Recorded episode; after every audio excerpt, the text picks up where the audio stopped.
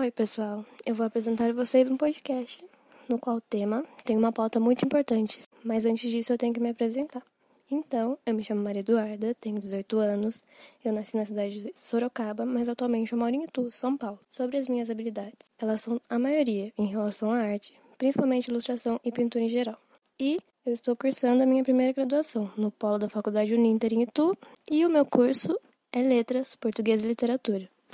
Bom, agora eu vou explicar para vocês uma questão importante no assunto. E logo após isso, eu vou apresentar para vocês a nossa figura feminina importante, que no caso é a Landa Lopes, que é uma artista multimídia da região. Agora, a gente vai relacionar o nosso problema com uma questão histórica. No caso, é a questão do patriarcado, que basicamente é uma estrutura social onde os homens sempre possuíram poder, privilégio e autoridade sobre a mulher. Quando a gente pensa nisso, a gente lembra que muitas mulheres foram protagonistas no nosso país e lutaram por direitos sobre a questão do espaço de fala, seja em relação à igualdade de gênero ou em questões políticas, econômicas, culturais e sociais.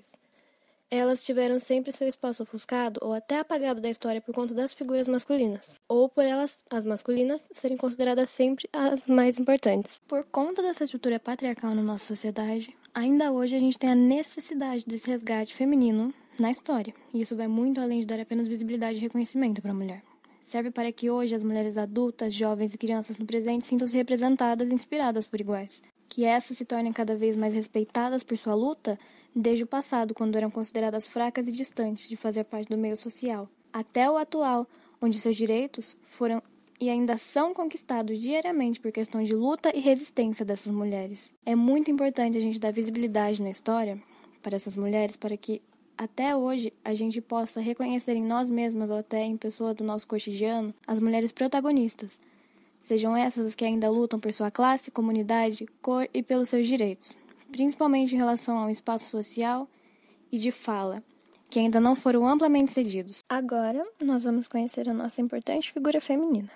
Bom, no dia 10 de junho de 1919, nascia em Mairink, aqui no estado de São Paulo, uma mulher de nome Yolanda Mismete Lopes. Conhecida como Landa Lopes, ela foi uma artista memorável e pioneira. Em Sorocaba, onde ela viveu por muito tempo, quando jovem, ela trabalhou na antiga fábrica Santa Maria, onde na época esse local sediava apresentações de circos diversos.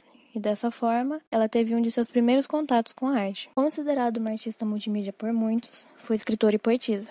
Lançou as obras As Quatro Volúpias, Eu Mutante, Negra, entre outros. Ela foi a primeira mulher brasileira a produzir seus próprios cinejornais ao público. Além de ser roteirista, também atuou nos filmes Paixão de Bruto, Não Matarás e Joelma, 23º Andar. Na música, produziu mais de 300 composições e uma de suas grandes inspirações era Carmen Miranda, na qual interpretava músicas na rádio. Ela atuou também na área de artes plásticas. Sobre seu protagonismo importante na cidade de Sorocaba, ela recebeu até um título de cidadã honorária. A artista atuou com um papel super importante na produção cultural. Ela estimulou jovens no ensino de arte e conhecimento sobre a poesia.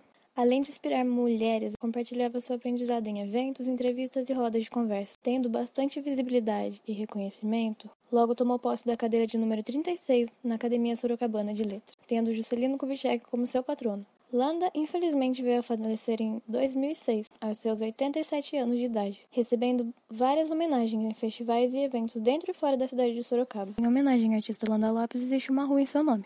Antes mesmo de seu falecimento, em festivais, um documentário sobre a vida dela foi apresentado ao público e logo postado na internet, para que todos tivessem maior acesso. No ano de 2019, os museus sorocabanos e a Biblioteca Infantil Municipal, junto da Secretaria da Cultura da cidade, criou uma exposição com o tema sobre sua vida, obra e importância para a região. E também uma roda de conversa sobre a carreira da artista. Se a gente pensar em relação a museus, patrimônio e protagonismo da mulher, são poucos locais que encontramos sobre, o que só colabora com o esquecimento dessa. E no caso de Landa e sua importância, seria necessário muito além de exposições, mas sim um museu ou casa de memória. No local poderia ter, por exemplo, uma programação cultural, criando maior interação com o público e apresentando documentário bibliográfico, como filmes e cinejornais, no quais ela fez e foi atriz. E também rodas de conversa sobre assuntos de atuação de Landa e seu protagonismo. Também leitura sobre suas obras e poemas, assim mantendo viva a memória de Landa Lopes. Finalizando, quero agradecer a todos que disponibilizaram tempo